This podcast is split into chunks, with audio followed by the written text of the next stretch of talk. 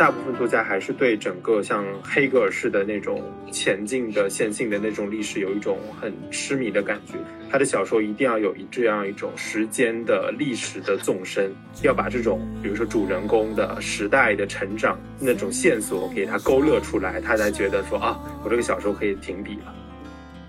我们会发现马东的节目其实是能够让他们在这个短期内输出，比如他们能力之上的东西。就是我觉得是一个非常好的集体创作的氛围吧。无论是导演还是编剧还是演员，可以有一种共创的那种形式，然后让一个作品越来越完整，越来越符合，就是比如说线上传播的这种形式，然后也能抵达更多的观众。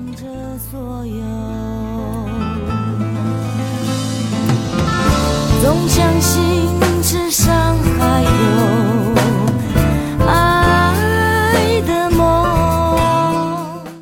其实咱们做这个播客的主题，主要是在分享就是文学作品和影像作品嘛。那其实我会好奇，大家这一年看到了最令你们惊喜的图书和最令你们失望的图书都有什么呢？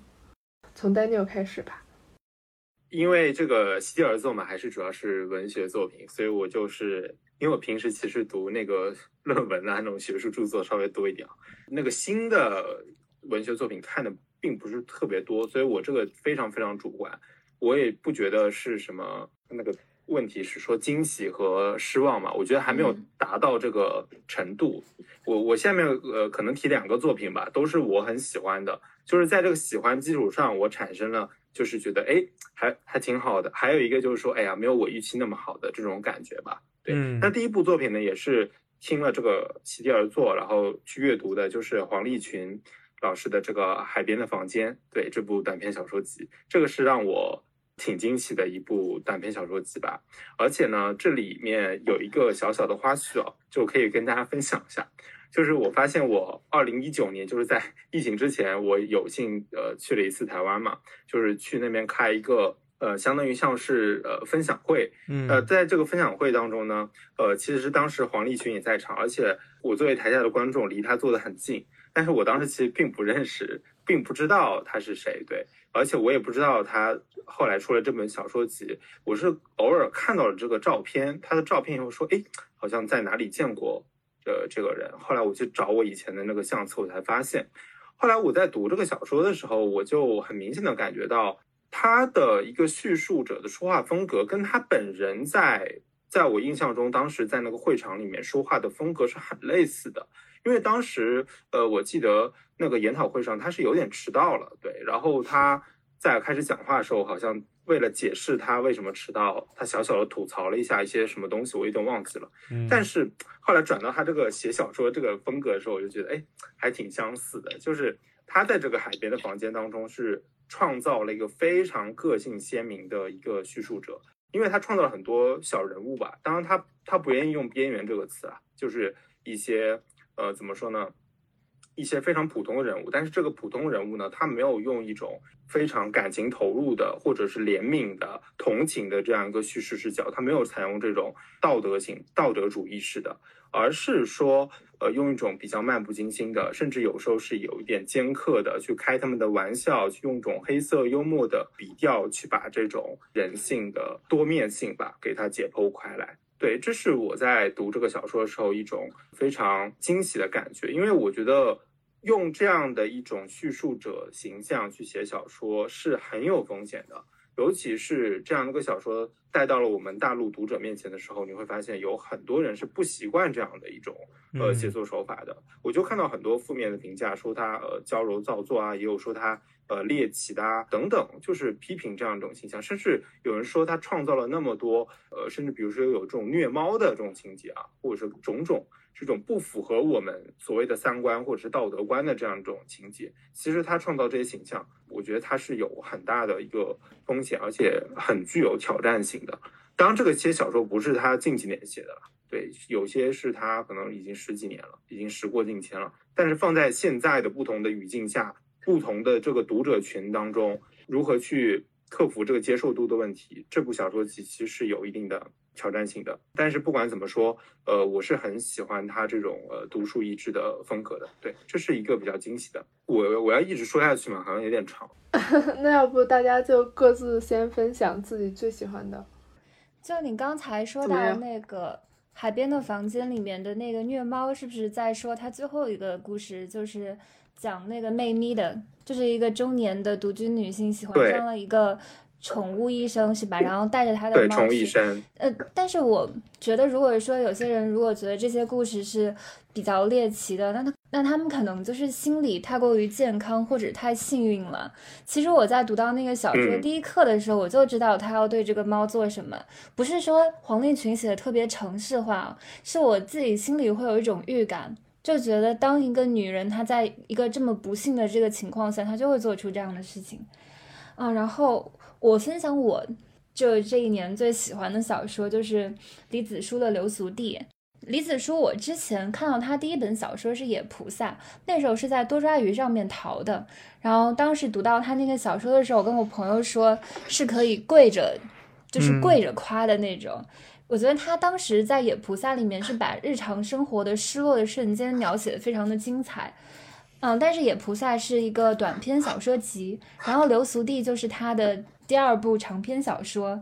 他在这部小说里面，他自己掷下了“吾若不写，无人能写”的豪言，讲的还是盲女银霞的故事，然后将一群乏善可陈的小人物凑到一起，去探寻日常生活当中难以提炼的意义。当中有两个我印象比较深刻的情节，其中一个也有虐猫。那个时候就是一对印度姐妹，然后他们的。弟弟呢，刚刚出生，爸爸呢，就是因为忍受不了生活的贫穷就走了，就留下他的母亲，然后每天要做非常非常多的繁重的活来维持生计。然后在这个时候，他们捡到了一只非常可爱的小猫，然后来告诉这个母亲。但是这个母亲看到这个咿呀叫的小猫，却觉得那就像是他刚出生的弟弟一样。是一个需要不断付出精力去抚养的这样的一个东西，然后呢，这个母亲就把这个猫给虐死了。我觉得在那个时候，他为什么要杀猫？他其实也是，就是说是类似于他是一个弱者，他只能将他转向更弱小的东西来发泄自己内心的这种苦闷。然后另外一个场景是因为这个小说里面这个女主人公住在晋达祖屋。嗯，最开始是有一些女性因为受到了情伤，然后她可能生下了孩子，然后就跳楼了。然后久而久之，这个静达族就成了具有相似的命运、被侮辱和被损害的女性前来跳楼的一个场所，就是把它变成了这样的一个朝圣地。因为这样的事情发生的过于频繁，所以有一次，这个主人公银霞和他的母亲在家里做家务，听到了咚的一声，他们就用这个沉默来证明了这个悲剧的发生。然后他小说里面有非常多的像这样的描述，我就觉得当时是是能够让我读到非常震惊的。然后李子书把它放置到马华文学的他的这个谱系里面，我觉得他比李永平、张贵兴、黄景树的。嗯，写作风格相比，他更加的内敛，他更加的关注马来西亚社会的市民性，还有女性的精神世界。像之前那些作家，他们会比较注重，比如说革命与流亡、殖民与反抗之类的传统的叙事的路径。那我觉得李子书他是在为马华文学提供了一种新的叙事的可能性。然后说到就是失望，因为今年我就是也是做图书编辑嘛，这也不。具体举例是哪本书会让人失望？但想就想到今天同事就跟我开玩笑吐槽，他就是说有一些小说你看了你就会觉得你不会写小说，你也不需要硬写。没有了，你你不继再继续说下去了？没有，这这个就是不敢不敢继续了。我是一个非常懦弱的人。其实海涛刚才说到海边的房间，我觉得还是个蛮好的例子，因为我看他那个豆瓣评价，就是我觉得好像围绕海边的房间的。评论其实涉及到一个我们对文学的小跟大的理解，因为我注意到很多批评他的观点，其实从一个所谓的大的文学观，觉得好像这个故事没有延展到所谓的更宽阔的境地，或者觉得好像作者只满足于这种阴森的或者对人性的阴暗的窥探的这种叙事就戛然而止，所以他们好像对这种叙事特别不满。然后我当时其实想到的是，但是好多其实很多经典的小说，其实并不是走向这个所谓的大，或者说不是他们理解的那种大。就比如很典型的日本小说家芥川龙之介，他写的小说像《地狱变》啊，或者像《竹林中》啊什么的，他其实也不是那种朝向大的文学，他也是去窥探那些人性中，或者说那种我们所不自知或者不敢承认的一些渗透有阴森气息的东西，但是它依然能成立，是一个好的短片。所以，其实我也想进一步跟 Daniel 跟下周你们探讨的是，当你们去读到你们喜欢的作品的时候，你们去感受觉得它好，你们的那个评判的那个基准或者说那个支撑点是什么？就是怎样的作品会让你坚定的觉得这个一定是好的东西？怎样的作品会让你觉得这个是不好的？你们会怎么看待这种对大文学跟小文学的这种区分呢？会觉得它是存在一些问题的吗？Daniel 可以先说。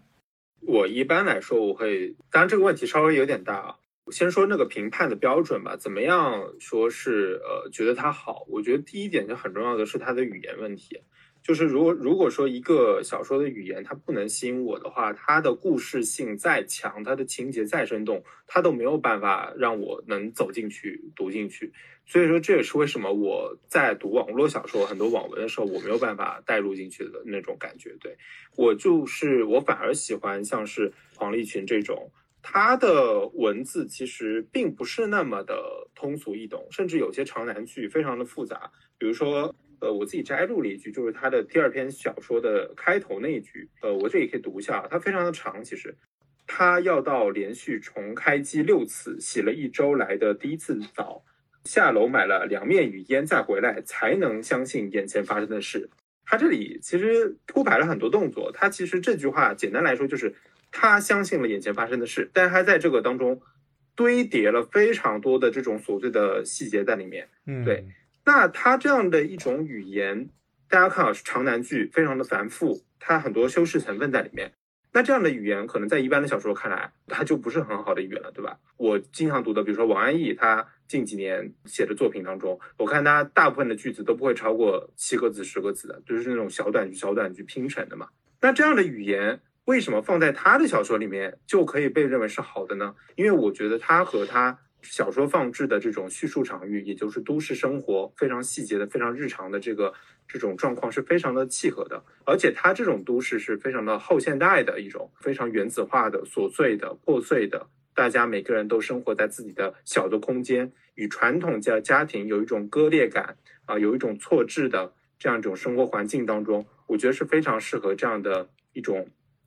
语言的。为什么呢？因为它堆叠了很多的。一种修限定词、修饰词，然后很多生活的细节在里面，所以我会判断说这个语言跟它的整个内容、跟它小说的空间气质是不是相符，这个就是我判断一个呃小说的标准。也就是说，它不是一定的标准，并不说这个小说的语言写的非常的简洁，它就是好的，嗯啊，或者说他写长难句了。啊，这个句子读起来很欧化，非常的不像是我们正常的中文，有点翻译腔什么，它就是不好的。对我不会以这样的一个绝对的标准来判断。还有一个大文学、小文学是吧？要不先先留给下周你要先说。就你说的这个大文学和小文学，那何为大，何为小？其实当时对九十年代女性写作的批评，对私人写作的批评，不也使用是这样同样的一套批评的方式吗？就说他们只聚焦私人的生活经验，没有把这个写作放到一个更大的宏大的这个历史背景里面。嗯，那我就觉得，就是这还是一种非常传统的正统的一种男性中心主义的一种叙述方式。为什么我写一个小的一个东西，我能够把它写到极致，就是不好的呢？而且我觉得，就是比如说像那个李子书的《野菩萨》，然后他就在他那个里面，你虽然他写的还是一个中年妇女的回忆，但其实他只是把历史沦为了日常生活的一种陪衬。我觉得不是说这个作家他看不到更宏大的东西，而是他选择把这样的一些历史事件。当做一种生活的陪衬，那我觉得这是他处理小说的一种方式，以及他看待历史跟人之间的关系的一种方式。所以我觉得，如果说他能够把这个处理得好，那就是可以的。而且，其实说实在的，我们嗯普通人没有那么多就是做重大历史决策的人，跟历史的关系其实就是这样，就是在某一段时间，你很可能就是非常积极的去参与了，但很可能你到头来你又会后悔。比如说，像那个野菩萨里面，主人公阿蛮的情人，他曾经因为党派纠葛被砍去一个手掌，他的父母也曾因为罢工，然后被警察拖走的时候，双腿被磨得血肉模糊。但是这一些历史背景在那个小说里面全部都轮到了日常生活里面，就像一种时断时续的风流雨，然后有一种。反复淋湿又被风干的腐旧的味道，所以说这些小说里面出现的选举啊、吃猪肉支持华人这样事件，它其实勾起的不是马华人的寄予臣服，而是这个主人公和他的情人之间无疾而终的感情。甚至这个父母到最后他也会想，如果当时我没有去呃参加这个罢工，我的腿没有被警察在拖着的时候弄坏。我是不是生下的这个第二个女儿，她可能就不是残疾，她甚至也会这么想。我觉得这其实也是大部分人看待历史的方式，就是他没有那么明智，没有这么全知全能，他可能积极的参与，但后来他有可能会后悔自己的决定。那我觉得这就是他写一个小的一个富人的视角的故事，但他也融入了他自己对历史的态度，只是没有那么明显的宏大而已。所以，这种对大和小的界定，其实某种程度也暗含了那个居于中心者的他的一种话语霸权。我感觉是不是这样？就是你比如在男性创作者比较为主体的年代，他们会用他们的审美标准来界定何为大，何为小，进而用这种标准来压抑其他文学，或者说在一种北方中心的视野下，他可能觉得港台或者东南亚华语地区创作文学。跟他的审美风格不符，他就用他的文学标准去对这个东西去界定。因为我之前跟朋友聊了，我发现一个很有趣的现象，就是啊，你比如可能我们自自己读了很多华语文学，好像以为华语文学被越来越多人知道，但其实他说，他说其实在北京很多评论家，你要问他，呃，李子书是谁，三婉君是谁，他都不知道，他可能就听说过一个什么王德威啊，听过听说过一个。那个什么黄锦树啊什么，那就了不起了。所以你会发现，呃，今天其实，在不同的地区啊，这个文学的区隔其实还挺严重的。所以这个东西，我觉得是，当然这里只能点到为止的聊。就我之所以抛出这个大和小的问题，可能也是，哎，觉得听众们也可以思考一下，就是在这种我们日常的话语或者审美界定里面，背后暗含的。东西是什么？这也可能就抛出个由头给大家思考。然后回到刚刚的那个问题，就是年度推荐书，我觉得可能作为年度我自己比较喜欢的书会更为恰当，因为我也不确定说推荐的东西到底适不适合别人读。那我这里就简单说，我最近读的比较有启发的书，有一本叫做《论心》，它其实是一本旧书。这本书它探讨的其实就是一个很关键的问题。创新，就什么东西是新的？到底是什么东西能够激起我们思考的火花？那么这个作者叫格罗伊斯，他其实就是强调，他说新的定义只能以它和现存的旧有东西之间在某个文化中的关系来确定。一件艺术作品的价值是由它和其他艺术作品之间的关系。而不是以它与文化之外的现实之间的关系所决定的。创新是一种重估价值的过程，它不仅是一个艺术层面的过程，它其实还是一个经济层面的，甚至说是会作用到社会生活中的人参与这种价值交换的过程。我们用个比较简单的话，也就是说。一个新的东西，它不一定只是因为它的艺术价值而新，还包括它在当时是怎样参与到人的公共记忆，怎样去形塑了当时的一个社会的讨论跟生态，来取决于它的新的多寡。就比如说像是新文化运动，或者像是法国的五月风暴，它是在当时。它对整个社会的讨论有特别大的促进作用，引起了非常多的思想火花及思想遗产，因此它在这个思想史或者文化史的意义占据的非常重要的一个所谓的新的位置。比如说，像是我举一个比较极端的例子，胡适写的诗，他的那个水平呢，今天看来肯定是不怎么高的，但是呢，因为他是一个先行者，他在这个中国新诗史上呢，他某种程度占据这个先行的地位，所以在这个文学史的意义上呢，你又绕不开他，所以这个整本书，这个叫《论新》，论文的论，新颖的新，它其实就是非常严谨的讨论了关于创新这个命题。我觉得这本书可能是对思考这个问题的人会是一个比较有启发的书。然后第二本我想推荐的是法国哲学家菲利克斯·加塔利和吉尔德勒兹写的《千高原》。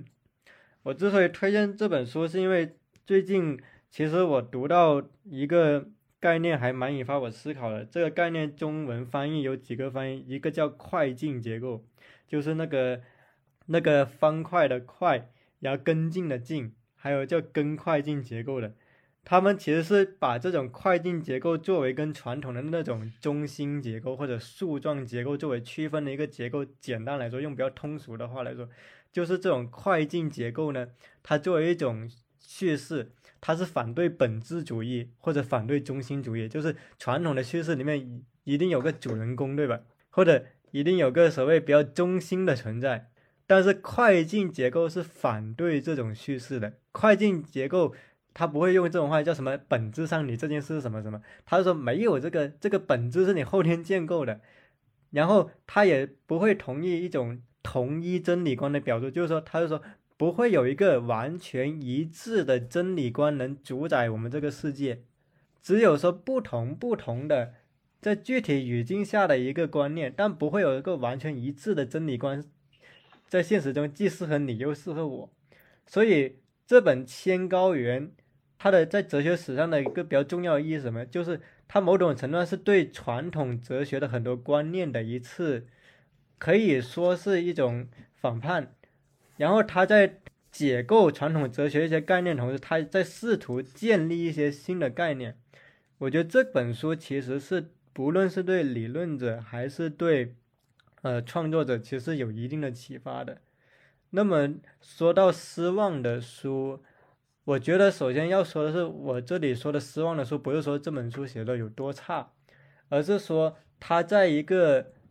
我赋予了很高期待的基础上，它可能没有达到我这个期待。就这本书本身的质量其实是还可以的。那我第一本可能比较失望的书是，我觉得它还不算最失望的。我觉得是，呃，我私人觉得我的二本学生，当然我非常私人的觉得，因为我觉得这本书其实它能够得到那么多的关注，以及年底的奖项，跟它这个选题是分不开的。它是二一年的吗？它我不管它二不二一。二一年。啊，对啊，好像是二零年的，不过不重要。不重要，就我们列这两年都可以。就是我觉得这本书它在操作上，它可能还是偏向了一个。有点像日记式的写法，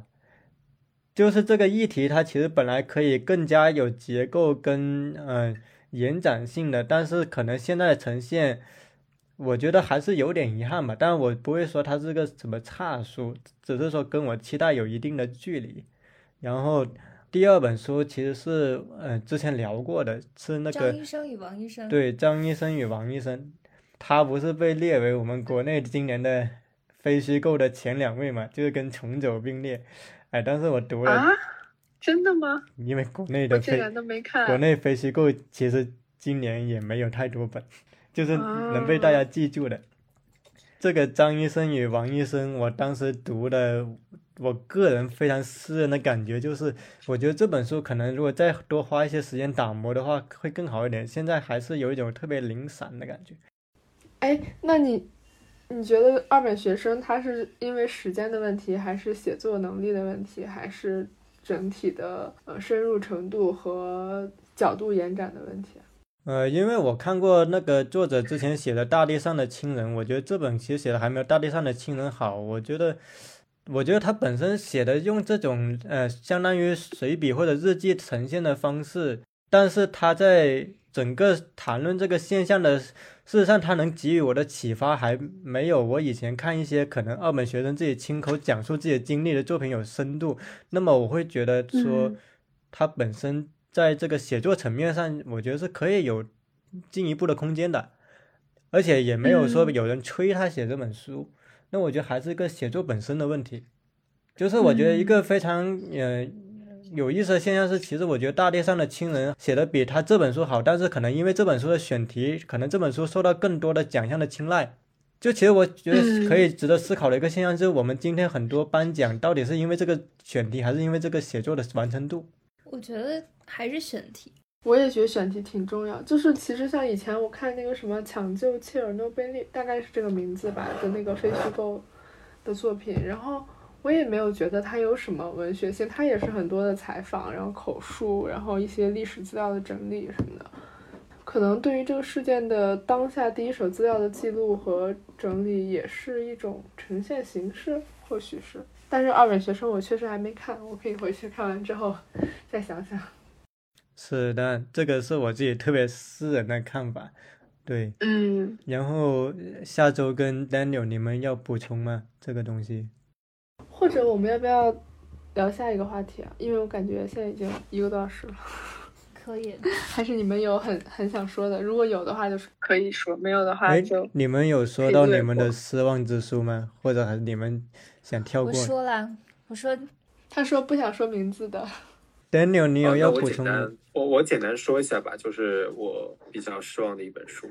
也正好跟刚才忠诚说的那个大历史和小历史有一点的关系啊。就是我发现很多作家其实，我恰恰不不是觉得说我们写小历史太少，而是说，呃，其实大部分作家还是对整个像黑格尔式的那种前进的线性的那种历史有一种很痴迷的感觉，就是他的小说一定要有一这样一种时间的历史的纵深。要把这种，比如说主人公的时代的成长那种线索给他勾勒出来，他才觉得说啊，我这个小说可以停笔了。那所以这个就引向我今年读了一本，就是怎么说我期待还比较高的，但是后来发现这部小说前半部分很好，但后半部分确实让人觉得有点索然无味的，就是张继的《南货店》。我相信不是我一个人有这样的感觉，因为我是在那个微信读书上读的嘛，我同步能看到大家的评论，所有人都是这个反应，就是呃，开始到中后部分的时候，大家对这个小说已经开始有点失去兴趣了。他其实写了这个从文革中后期到八十年代的这样一个过程嘛，他的主人公呃是一个在。南货店里打工的一个呃，算是小伙子吧，然后一步步成长啊，一步步呃升迁，然后做到了供销社一个比较高的位置。那到那个时候已经是八十年代了，就是这样一个时间跨度吧。这小说吸引我的一个部分就在于说，呃，我比较关注它的一个方言使用，因为它是描写的是浙江南部的一个呃县城的那个地方，它里面夹杂了一些吴语的词汇吧。我当时是因为这个原因我去读的。当然，方言使用确实有它很到位的，呃，很生动的一个地方啊、但是呃，实在是因为它的这个前后部分，就是他在写七十年代和在写改革开放八十年代以后，整个那个气质的差异真的是非常之大。那前半部分呢，就是非常的呃精致，有一种质朴的感觉，但后半部分已经变成了一种怎么说，像是官场小说，呃，专门去揭露这种官场的这种权色情交易的啊这样一部小说啊，前后的这种分裂感啊，让大家都觉得说有点不太适应。所以，反正这部小说就有点像一个什么呢？用一个比方，就是说，它本来像一块璞玉的啊，就是一块璞玉，我们慢慢的凿开，但是凿开以后发现里面不是一块玉，它是一团黑的，就是社会的黑暗面给它慢慢的显露出来了。但是我并不是说不能这么写，但是就是说它的前后差异，而且这本书大家可以看一下，有四百八十页，对吧？我觉得没有必要把这个战线拖得那么长，完全可以分成两部小说。这个就是我觉得有点可惜的一部小说吧。对，如果说它能把前半部分的这种细节感啊，这种生活感给延续下去，呃，及时的收尾，不要把这个历史的脉络铺陈的那么的呃长的话，我觉得它应该是有会是一部更好的小说的。就可能野心没那么大，可能更好，是吧？对的，倒反觉得它能聚焦在这种小的细节上面，会是更加的好的。所有人都在说他的这个标题好像有点不太符合他的整部小说，因为它是南货店嘛。这个标题只概括了这个小说的前半部分，但是后半部分是没有办法用这个标题去涵盖的。其实，嗯，那宗成有什么要补充的吗？呃，我我就下个议题吧，因为考虑到时间嘛，对。可以可以。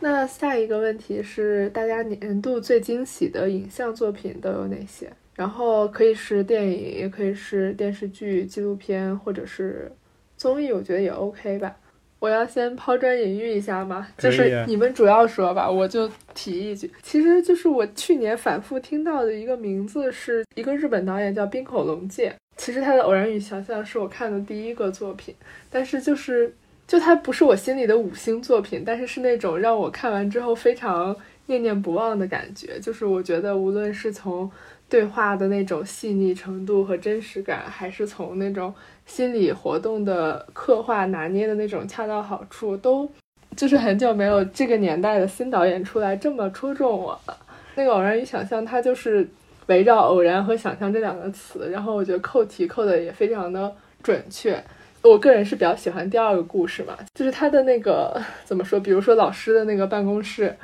然后他门开着是一种可能很有秩序的、很有尊严的、很礼貌的那种情境，但是在这样的一个情境的之下呢，然后那个女学生去阅读那个教授写的那个小说片段，然后又非常的色情，非常的怎么说呢，就是让人紧张，然后这种对比反而就是在一个很日常的场景下显得非常有张力。这个是我觉得就是很多想要走这种生活流的青年导演没有的功力，这个能让我看出来他是一个反正不普通的人吧。我不知道就是其他人有没有看过，或者是对这个比较有感触的，也可以分享一下。我觉得他那个剧作结构很有意思。你比如第二结构，它是运用了大学那个门呐、是不能关上的，得开着的。它其实是运用了那个门的那个结构，然后去搭建了它的整个戏剧场景。如果我们理一遍冰口龙介的剧作，它其实是一个对空间，然后跟剧作的结构特别敏感的一个导演。他的电影里经常有戏中戏的部分。你比如，我不知道你有没有看过那个《驾驶我的车》，他那个《驾驶我的车》里面一个很重要的剧本就是那个契诃夫的那个万尼亚舅舅。哦，我知道，然后你知道，其实改编村上春树的小说特别容易滑铁卢的，以前都是拍烂片的。但是这个冰口龙介，他给我感觉，我私人感觉他改的比村上春树那个原著要好，就是他嗯稳住了。虽然我觉得驾驶我的车其实不如他的偶然与想象跟欢乐时光，但还是我印象很深的一个电影。就如果要列我今年最惊喜的导演，我是会想到冰口龙介的。那一静，你有失望的电影或者失望的影像？嗯，非常多。如果硬让我说两个，就是一个是电影，一个是纪录片吧。先从纪录片说起，就是贾樟柯的《一直游到海水变蓝》。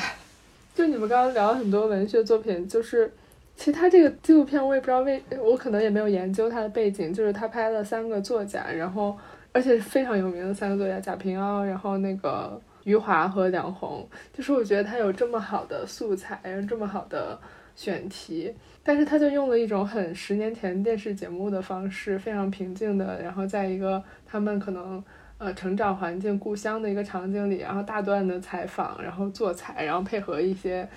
嗯、很常规的空，这也不能说空镜吧，一些纪实什么的，就是我没有理解为什么贾樟柯会做一个这样的东西出来，然后他还在大荧幕上播出了，我就是。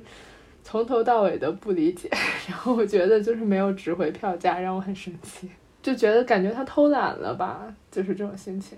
好像那本来就是个平遥的宣传片，啊，这样吗？对他本来好像拍就拍个宣传片什么的，但我觉得他嗯其实没必要把这个拿上大荧幕，就是。对，就是反正我好像在国内很多导演，就是我感觉他的那个高峰期过了之后，后面的作品就真的，唉，就说不上来。另外一个让我非常失望的，就是跟他同是第六代的娄烨，就是我看完《兰心大剧院》之后也很也很郁闷，就是觉得两个多小时不知道讲了个什么故事，然后选角巩俐和赵又廷明显很不来电。然后那个女配角，虽然我很喜欢，但是我觉得在这个电影里，其他人演的都很生活化，然后她的那个话剧感其实和就是和巩俐啊什么还是有一点点冲突，然后再加上就是整体的气质，我觉得他又想要往商业片或者是所谓的谍战片什么的那种靠拢，去吸引一部分那个方向的观众，然后同时他又讲了一个非常迷离的然后很悬浮的那种文艺故事，然后我觉得两边不讨好吧，就是我都不太满意。对，但是说的可能有点太狠了，我自己拍可能别人差一百倍。你们呢？那《爱情神话》是去年上映的吗？二一年的吗？是的，是的。其其其实其其实我还是比较喜欢这部电影的。就如果硬是要从荧幕电影的角度来说，那我觉得它确实是可可以给我惊喜。嗯，可能是他电影当中呈现出来的那种烟火气和市民气吧。因为看完电影之后，我就觉得就想去天钥桥路买蝴蝶酥，但结果那天去的时候时间比较晚，店都关了，然后就只买到了榴莲酥。嗯嗯。就对于这部电影，就大家争论的那些阶级视角和性别视角，其实我个人不是特别想把这两个维度介入这个电影的分析。但是我觉得特别有意思的是，你旁观。大家对这部电影的赞扬和批评，然后再回过头看这些人在微博里的一些别的碎碎念，你其实是可以知道，他们用一些非常看似正确的理论去对这部电影做出评论的时候，他们到底是在想为什么证明？就这里面可能包含了。嗯，就是就比如说那个李南星，他自己在微博里有说，他觉得大家为什么喜欢这部电影，是包含了对北方文化中心的失落以及衣冠南渡的梦想，然后他们非常不满意，官媒也为这部电影站台，比如说好像除了澎湃，别的媒体不可以批评之类的。所以我觉得大家对很多时候会让这部，就是说对他的讨论，完全已经脱离了这部电影了，大家争论的还是一些。嗯，别的东西，嗯，明白，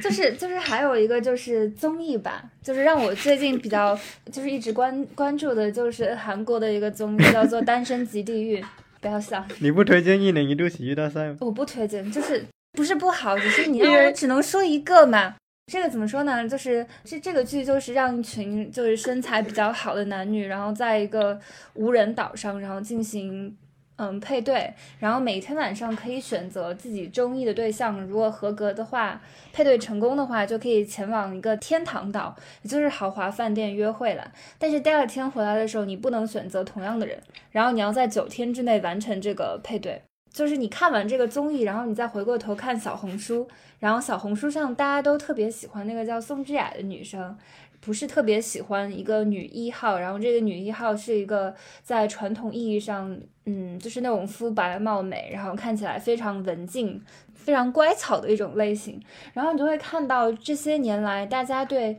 嗯，就是女生对心目中的那些理想的女性，其实是发生一个变化的。今天我看了随机波动讲的《欲望都市》续集的讨论之类，然后有一个点就是我觉得说的挺好的，就是在最开始。这部剧传入中国的时候，大部分女生都是会把这个女主女主角 Carrie 当做是她们内心理想投射的一个对象，然后会觉得她是非常好的、非常羡慕、非常向往的女生。比如说，有人会说，谁不想活成 Carrie 呢？但是现在你去看那一些弹幕，她却变成了一个白莲花、绿茶，然后觉得她就是什么都分不清，就把她骂得很惨。她的风评就从最开始。心目中的第一，然后变到了最差，然后那一个呃，就是完全把男性当做自己就是性愉悦的一个对象，然后他其实也是非常认同男权逻辑的那个 Samantha，却成了大家特别喜欢的一个女性。然后那个时候其实是可以反映出来，我们看似性别意识是增强了，但是我们还是会有一种慕强的逻辑，我们向往的女性都是一些看似。就是有钱、好看，然后不会跟男性就是拎不清，然后我们完完可以把这个主动权看似掌握在了自己手里，但是我们凭什么是被男性吸引呢？还是那一些非常原始的、非常基本的一些东西，就是还是自己这整个形象还是男性非常满足男性的眼光的，并没有一些新的东西可以突破。我觉得小红书和抖音是一个非常好的田野调查的范本，就你会看到那些女生，比如说那个随机波动，它有讲到，就是有一个例子，就是小红书上有一个女生问，就是问大家该怎么办，是因为她她的妈妈给她寄了腊肠，呃她的男朋友想也想分一点给自己的父母，嗯，但是这个女的不想分，然后那个时候下面就有人劝她，她说这个你千万不可以分，如果你今天给了他腊肠，他明天就来分你的房。其实表面上你看，就是食物为什么不可以分享呢？那女生为什么现在对这个事情会变得这么恐惧？是她们意识到了婚姻不是一个完完全全的浪漫的一个神话，然后女性在这里面是处于一个非常被动的、不平等的位置。但是她们以什么样的方式去反击呢？就采取的是这样的方式，就是我不让你乳这个羊毛。呃那我那接着宗成要推荐我一下接着他的话头说？反正综艺我肯定推荐一年一度体育大赛，是今年的综艺，我觉得这一个综艺高一档没什么问题了。然后电影的话，我比较惊喜的两部，一部国外的是《沙丘》，就是维伦纽瓦那哇，个。终于有人说沙丘了。他当时看的时候，他都睡着了，真的。是啊，但是我后来我又补了，真的吗？真的。我我跟你说，为什么《沙丘》一定是好，而且，就我当时听了一个，我觉得一个蛮精准的对比，他是对比诺兰跟维伦纽瓦。他说为啥诺兰跟维伦纽瓦还是有差距？因为诺兰他不会为了他的电影啊建构一个很完整立体的世界，但是维伦纽瓦会为了这个沙丘，他真的会特别耐心的搭建一个整体的世界给你去沉进去。我觉得维伦纽瓦的理解难度是高于诺兰的，就他的视听语言也，我觉得更极致吧。就是这样，我也特别喜欢诺兰，因为我小时候其实是《致命魔术》的爱好者，就是那部电影。但是诺兰，我觉得他还是特别注重故事，他其实很注重故事的反转，故事的整个的结构的设计。但是在电影的视听语言的层面，就是电影除了故事之外的层面，我觉得他其实是有些疏忽的。当然，这个是相比于像维伦纽瓦这样的人。维伦纽瓦他从那个《银翼杀手》，包括他的那个《降临》跟那个《沙丘》，我觉得他一以贯之的是他对电影倾注的不只是故事，还有他的哲学观念，他对于世界的想象。那么这种搭建世界的利益，在今天的导演已经特别的少见了。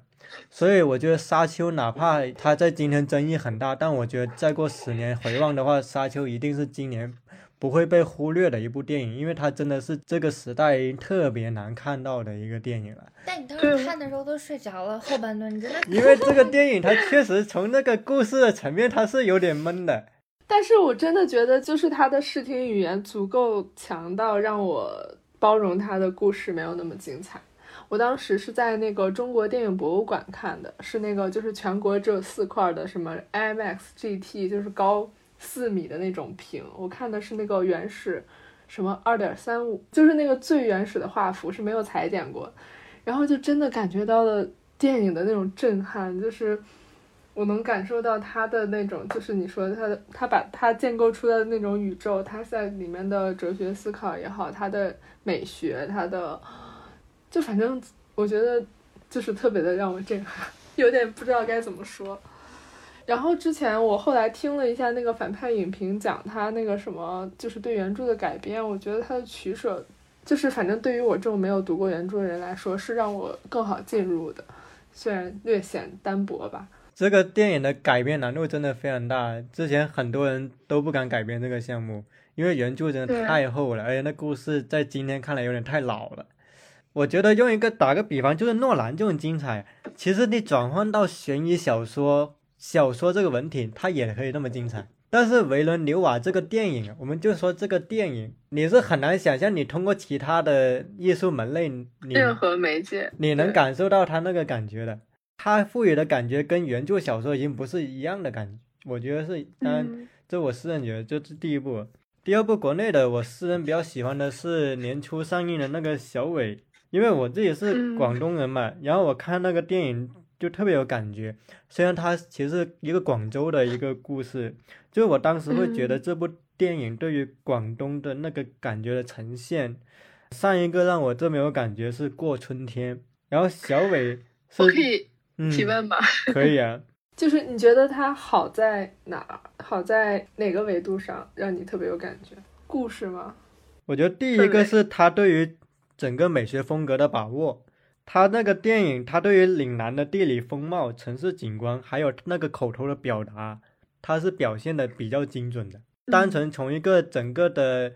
美学风格的构建，当然我觉得他其实最后一段故事有点垮，但是前两段故事我觉得特别准，对这个整个的氛围的构建。然后第二个就是它其实它里面有几段那个摄影机的运用，我觉得是能体现出这个作者个人的才华的。比如我记得有一段在医院里面的手持摄影，那个摄影机在这个导演的手上，仿佛一种幽灵的感觉。这个医院里面，这个视听语言在我看来是蛮有作者个人的表达特色的。当然，这个做电影其实我觉得它也有明显的问题。我觉得第一个是它最后一部分，它走超现实路线其实有点飞了，它还不如整个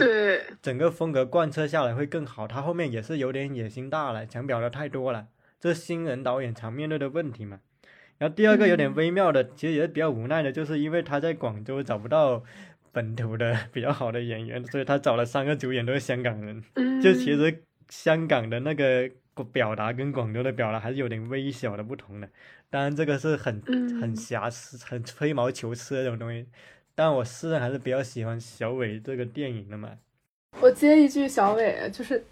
当时我们是在北京看了那个什么导演，就他到现场，我对他印象很深刻的一点，就他是看起来特别